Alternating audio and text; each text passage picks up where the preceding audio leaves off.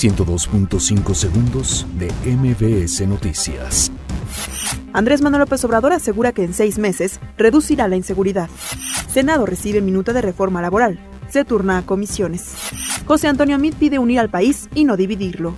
Semovi asegura que fotos cívicas son para corregir el comportamiento de las personas. El Sindicato Nacional de Trabajadores de la Educación pide a autoridades encontrar mecanismos contra la corrupción. Secretaría del Bienestar solicita intervención de la Corte ante amparos por guarderías infantiles. Remueven del cargo al secretario del Trabajo de Querétaro por presuntos sobornos. Tamaulipas rompe récord con 2.4 millones de turistas. Donald Trump afirma que los demócratas no pueden llevarlo a juicio político.